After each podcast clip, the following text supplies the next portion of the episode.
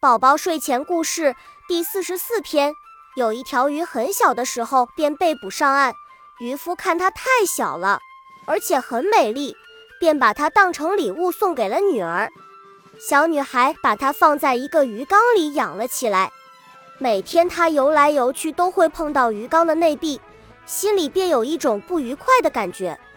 后来鱼儿越长越大，在鱼缸里转身都很困难了。女孩把它换进一个更大的鱼缸，它又可以游来游去了。可每次碰到鱼缸的内壁，它愉快的心情便会暗淡下来。它有些讨厌这种转圈的生活了，索性静静地悬浮在水中，不游也不动，甚至也不吃什么食物了。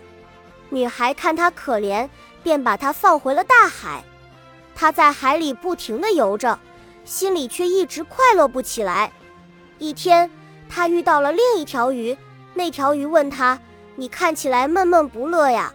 他叹了一口气说：“这鱼缸太大了，我怎么也游不到边。”故事讲解：小鱼慢慢的长成了大鱼，可是它一点都不快乐，因为待在鱼缸一点都不快乐。